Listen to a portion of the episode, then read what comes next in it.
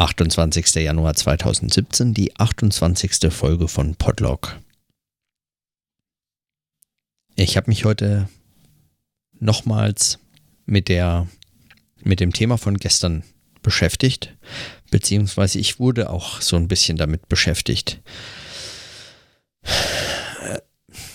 die Twitter-Diskussion von gestern, die ich auch nach wie vor Twitter-Diskussion nenne, weil es hatte alle Kriterien einer Diskussion erfüllt. Also es wurden Argumente ausgetauscht, es ging hin und her. Die Tweets haben auf, sich auf die jeweils anderen ähm, Argumente bezogen. Es wurden äh, Accounts direkt angeschrieben, die dann in dieser Diskussion sich befunden hatten und all das ähm, äh, hat für mich äh, habe ich beobachten können als eine, als eine Diskussion. Ähm, Stefan hat es anders gesehen, der hat, äh, der möchte dafür ein anderes Wort. Er hat gesagt, wenn das, oder er hat getwittert, wenn das, ähm, wenn ich das Diskus Diskussion nenne, dann, dann bräuchte er für das eine oder für das andere vermutlich ein, ein anderes Wort meines Erachtens ist das Allermeiste, was auf Twitter passiert, eben keine Diskussion, aber es gibt auch auf Twitter Diskussionen und das ist völlig unerheblich, ob dann die einzelnen Tweets bei ihm in einen Zettelkasten und bei mir in eine Timeline oder bei mir im Nichts irgendwo oder in einem Archiv verschwinden. Weil ähm, in dem Moment, in dem ich äh, diese Auseinandersetzung geführt habe, war das für mich immer noch eine Diskussion. Das war der eine Punkt, über den ich heute noch kurz nachdenken musste. Der andere ist, und äh, das führt dann eigentlich, es wird dann umfangreicher, das geht dann um die Frage ähm, nochmal zu gestern, also dem sprechenden Denken und der Frage, inwiefern das dann die Geste ist, vor ein Publikum zu treten, also inwiefern ich hier vor ein Publikum trete.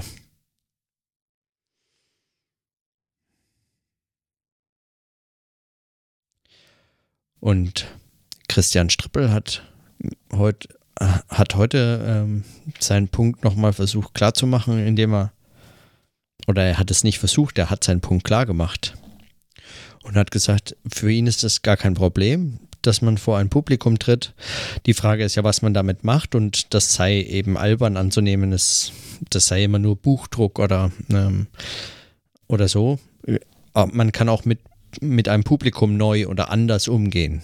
Und unter den Bedingungen des Medienwechsels oder Medienwandels geschieht das eben in Form eines solchen Podcasts auch. Und ich glaube, wir sind da eigentlich einer Meinung. Ich habe zwar nach wie vor den Eindruck, dass ich dass ich diese Idee des Publikums nicht brauche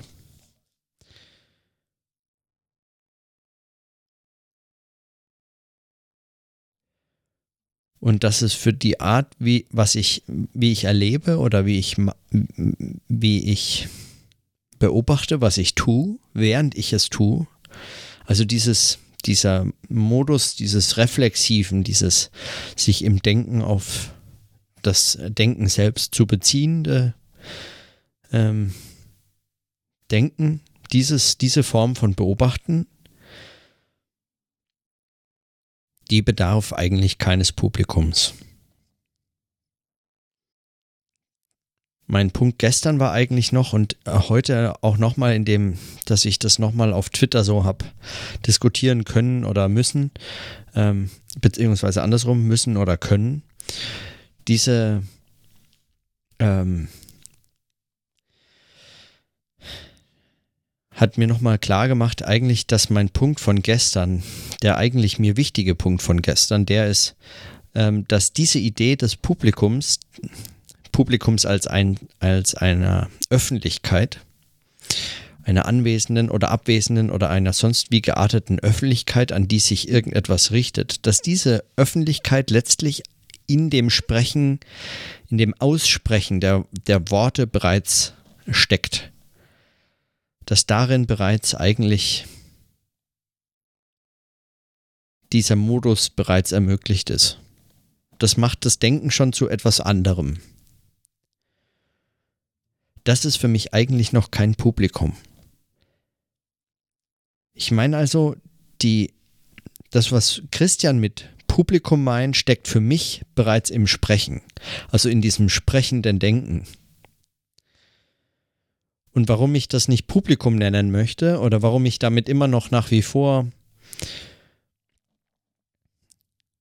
warum ich mich damit auseinandersetze, ist vermutlich nur, weil Stefan mich die ganze Zeit damit nervt. Ich hätte das vermutlich überhaupt nicht so angesprochen oder so. Das wäre überhaupt kein Thema geworden. Ich hätte da nicht selber drüber nachgedacht, weil ähm, schon zuvor ging es mir eigentlich ums Sprechen. Also ich hatte in bis, bis Stefan das angesprochen hatte, hatte ich in, diesem, in diesen Aufnahmen, in diesen Selbstgesprächen, hatte ich ja nie über das Publikum gesprochen. Die Idee Publikum war mir völlig wurscht. Ich meine, ich habe mich auf Kommentare bezogen, wenn sie mir zu denken gegeben haben oder wenn ich darüber nachgedacht hatte. Aber ich habe das jetzt, also ich habe jetzt auch diese Selbstgespräche nicht als heimlich, als Gespräche mit anderen gebraucht oder so, sondern ich habe darüber nachgedacht. Und mehr und mehr hat sich eigentlich in den Folgen, würde ich, so habe ich das zumindest beobachtet oder erlebt, und so erinnere ich das auch, hat sich in den Folgen eigentlich ist eben dieses Thema des sprechenden Denkens und vor allem dieses Arbeitsgedächtnisses entwickelt. Diese Ideen sind da in diesen ersten 28 Tagen jetzt entstanden und haben sich auch so ein bisschen verbunden mit den anderen Ideen. Und diese Ideen des Sprechens, des sprechenden Denkens und dieser, dieser Rede, der freien Rede, wie, wie das alles ja seinen Ursprung genommen hatte, nämlich eigentlich mit meinen Überlegungen zu den Podcasts, die ich letztes Jahr und äh, vorletztes Jahr schon gemacht habe und letztes Jahr dann in diesen Vortrag zur freien Rede in München habe ähm,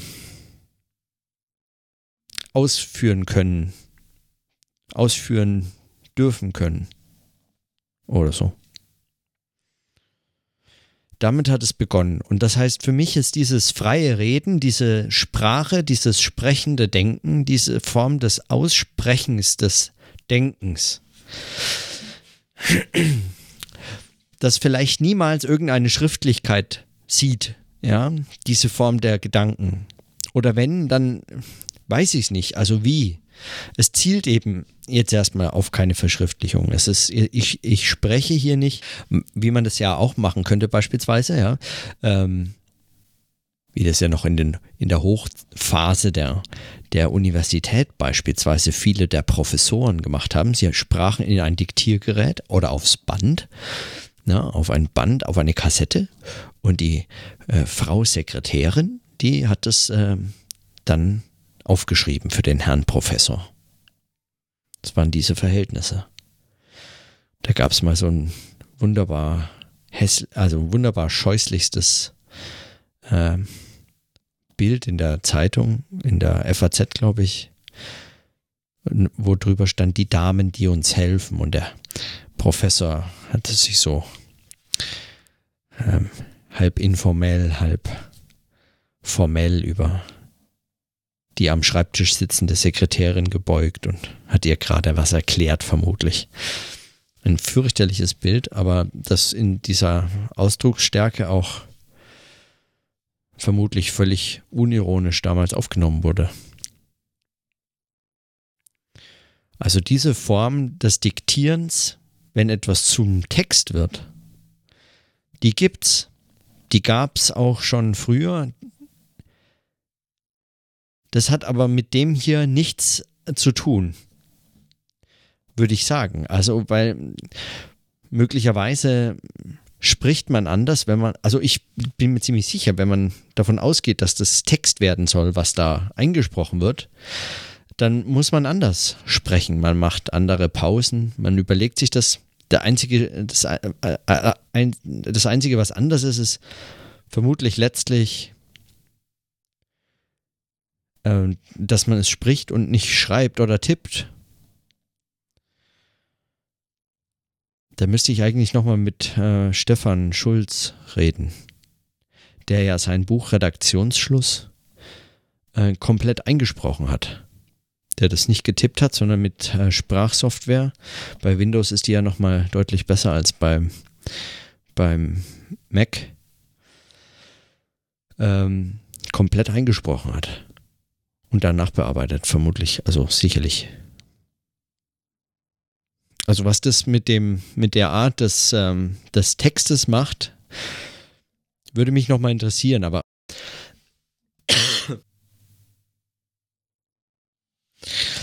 mein Eindruck ist auf jeden Fall, dass ich, dass diese Form des Arbeitsgedächtnisses, also von sprechendem Denken, das eigentlich nicht Text wird. Das möglicherweise Text wird, so wie eben beispielsweise man trifft sich mit jemandem und führt ein interessantes Gespräch und es bringt einen auf eine Idee und dann schreibt man etwas dazu auf, wenn man wieder zu Hause am Schreibtisch sitzt oder äh, auf dem Rückweg in der Bahn sein Heft rausholt oder so. In all solchen Fällen würde dann äh, gesprochenes auch Text werden oder verschriftlicht oder so, aber man spricht, dieses Gespräch ist nicht äh, zum Zwecke der Verschriftlichung. Also ich glaube, da passiert einfach was anderes. Ich habe den Eindruck, da passiert was anderes. Und diese Idee des Publikums, die wäre mir überhaupt nicht, die wäre mir jetzt gar nicht da reingekommen. Ich hätte einfach über dieses sprechende Denken weiter nachgedacht. Und ich habe den Eindruck, dass das, ähm, dass diese Idee des Publikums jetzt aber irgendwie äh, mir da so hingesetzt wurde, hat mir zumindest klar gemacht, also, oder hat mir zumindest die Möglichkeit gegeben, darüber nachzudenken, warum das, warum das damit in der Form nichts zu tun hat.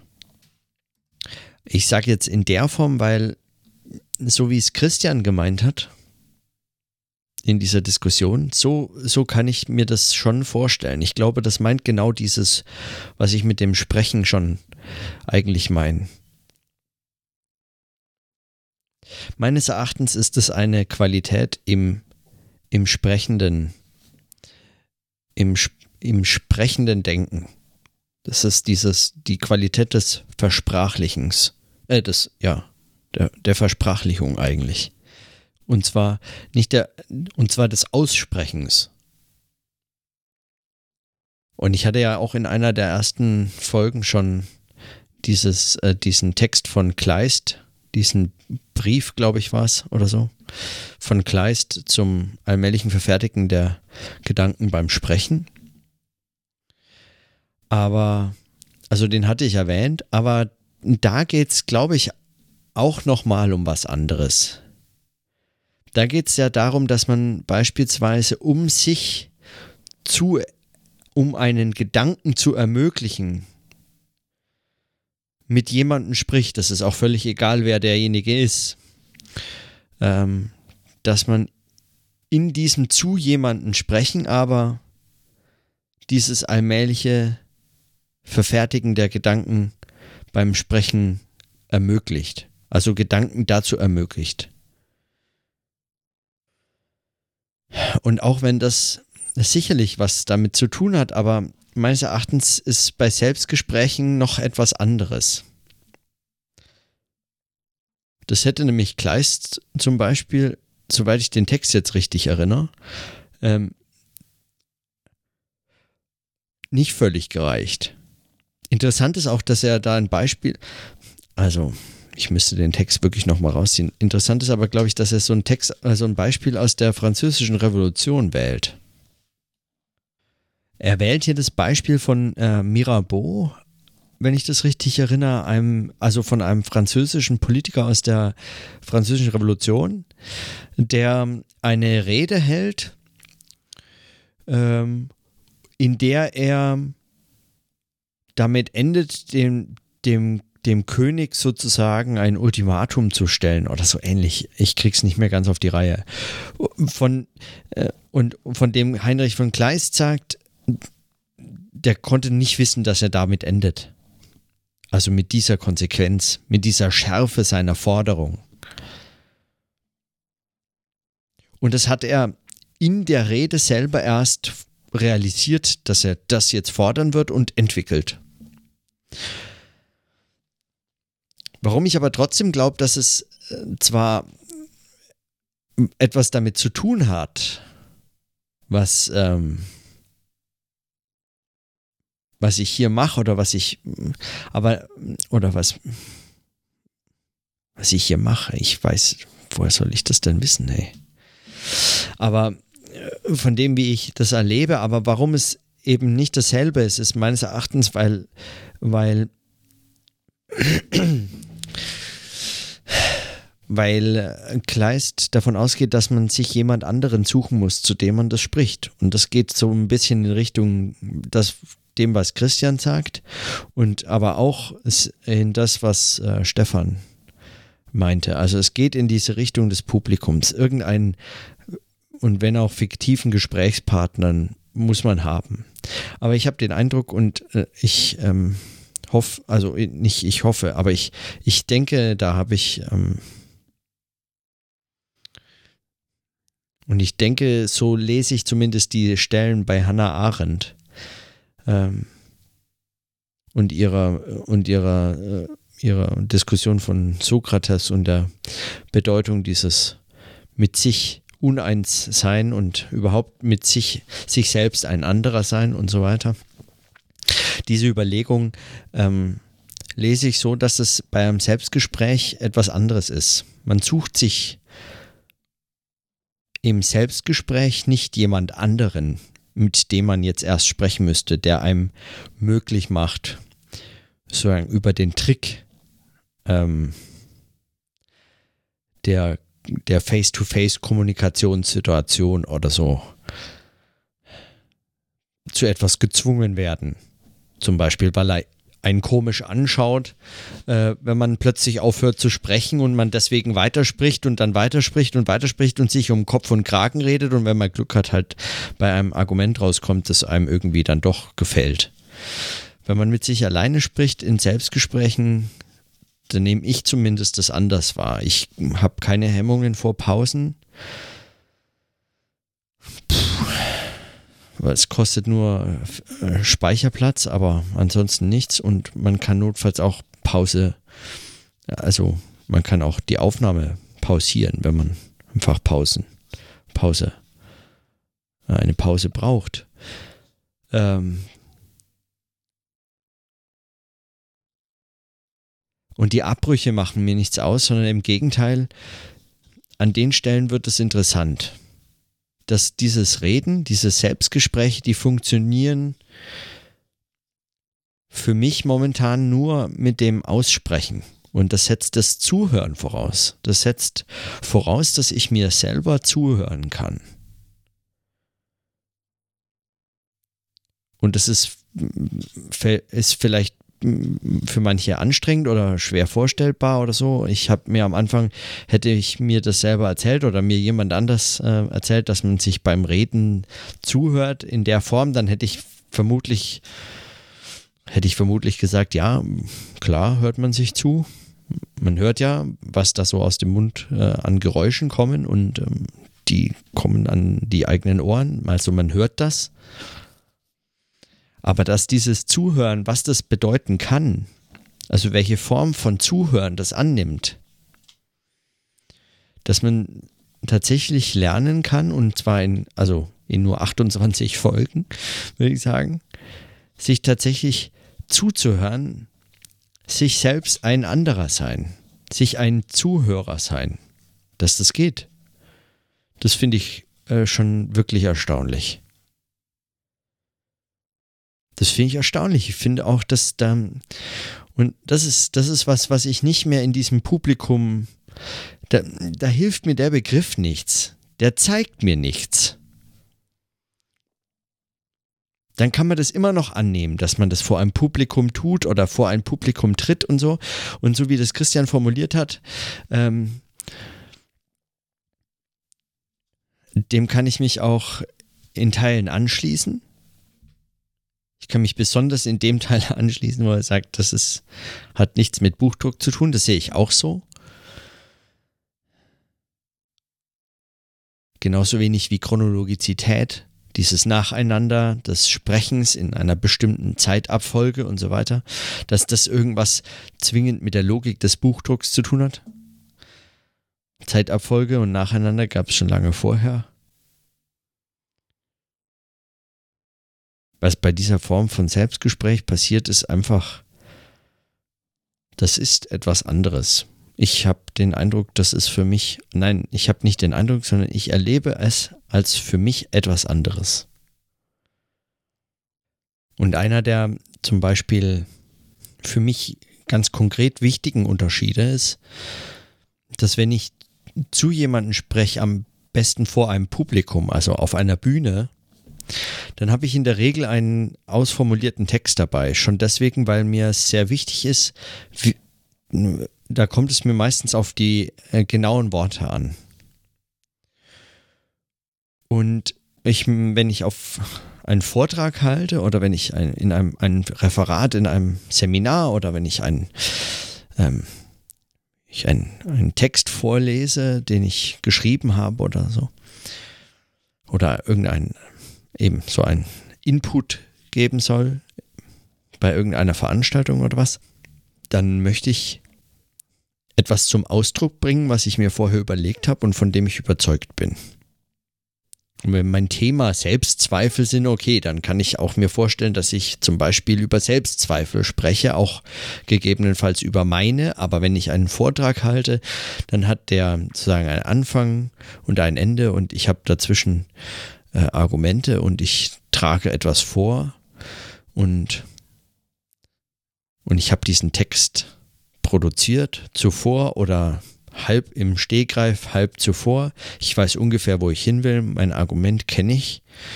Ich weiß, worauf ich mich eingelassen habe. Oder es geht mir eben äh, wie dem Herrn Mirabeau im, in der Beschreibung von Heinrich von Kleist.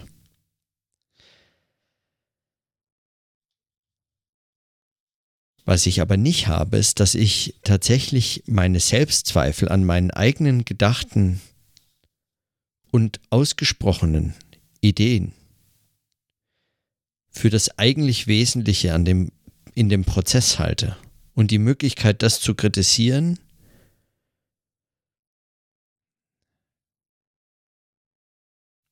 ja, vielleicht nicht für das Wesentliche, aber zumindest für den, für, für etwas völlig, also für etwas, für eine eigene Qualität ja, dieses wirklich sich selbst ein anderer sein.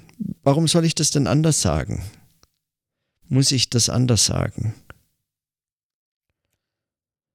Sich selbst ein anderer sein.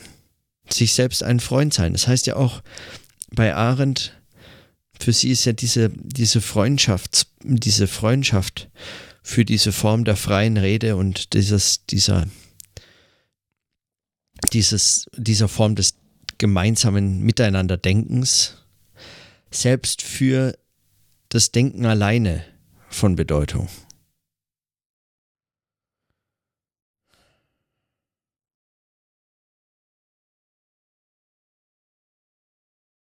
Also ich habe heute nochmal über diese Fragen nachgedacht und mich hat diese Diskussion heute auch wieder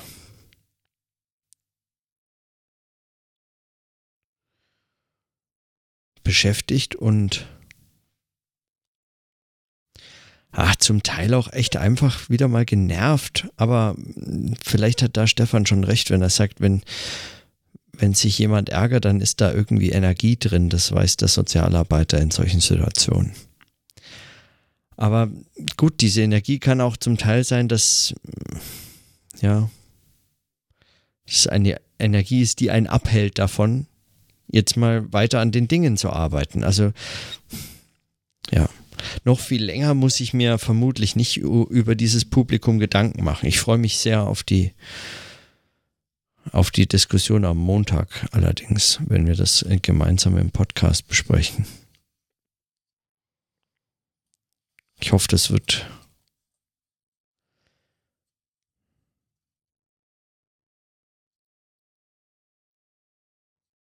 Ich hoffe, das wird gut. Ich hoffe, da wir kriegen das irgendwie hin, ohne dass es so sehr sprunghaft wird, wie es manchmal passiert in dieser No-Radio-Show. Na, mal sehen.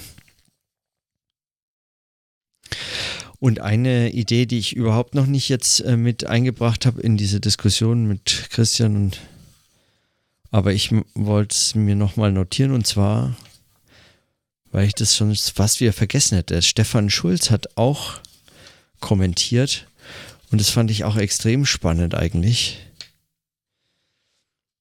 Und zwar, nachdem ich da in dieser einen Folge äh, ein, eine Stunde Aufnahme komplett weggeschmissen habe. Und dann nur eigentlich nur noch eine Notiz hinterlassen habe, dass ich darüber so nicht reden will und kann. Und es ging um ein ähnliches Thema bei denen. Die hatten nämlich so eine ganz ähnliche Situation im Aufwachen-Podcast, wo sie eineinhalb Stunden Folge weggeschmissen haben, weil das Gespräch so gar nicht funktioniert hat.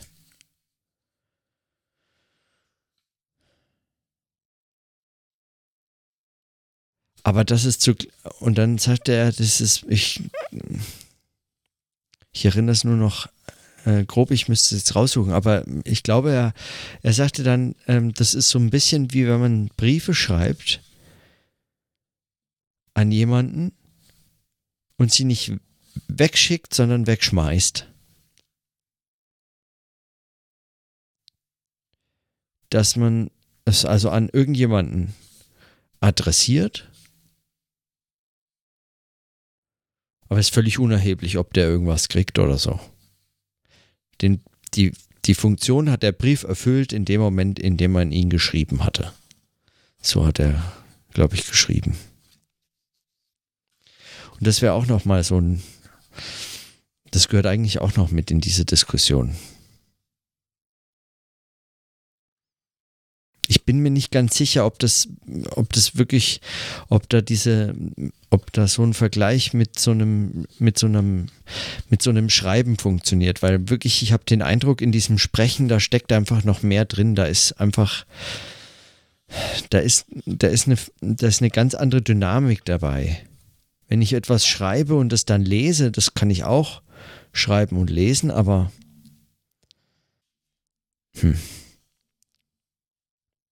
Naja. Ich werde am Montag nochmal drüber sprechen und hoffentlich morgen mal den Tag über für andere Dinge frei haben. Und wenn ich mich gar nicht konzentrieren kann, zwinge ich mich einfach irgendwas zu lesen.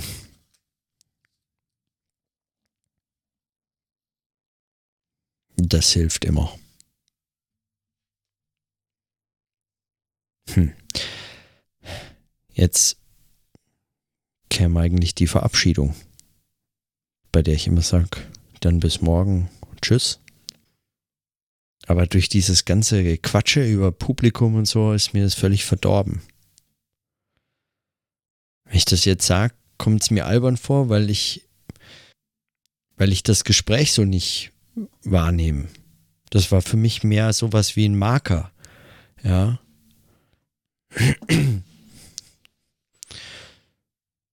Sowas wie, wenn man unter einen Text schreibt, The End oder so.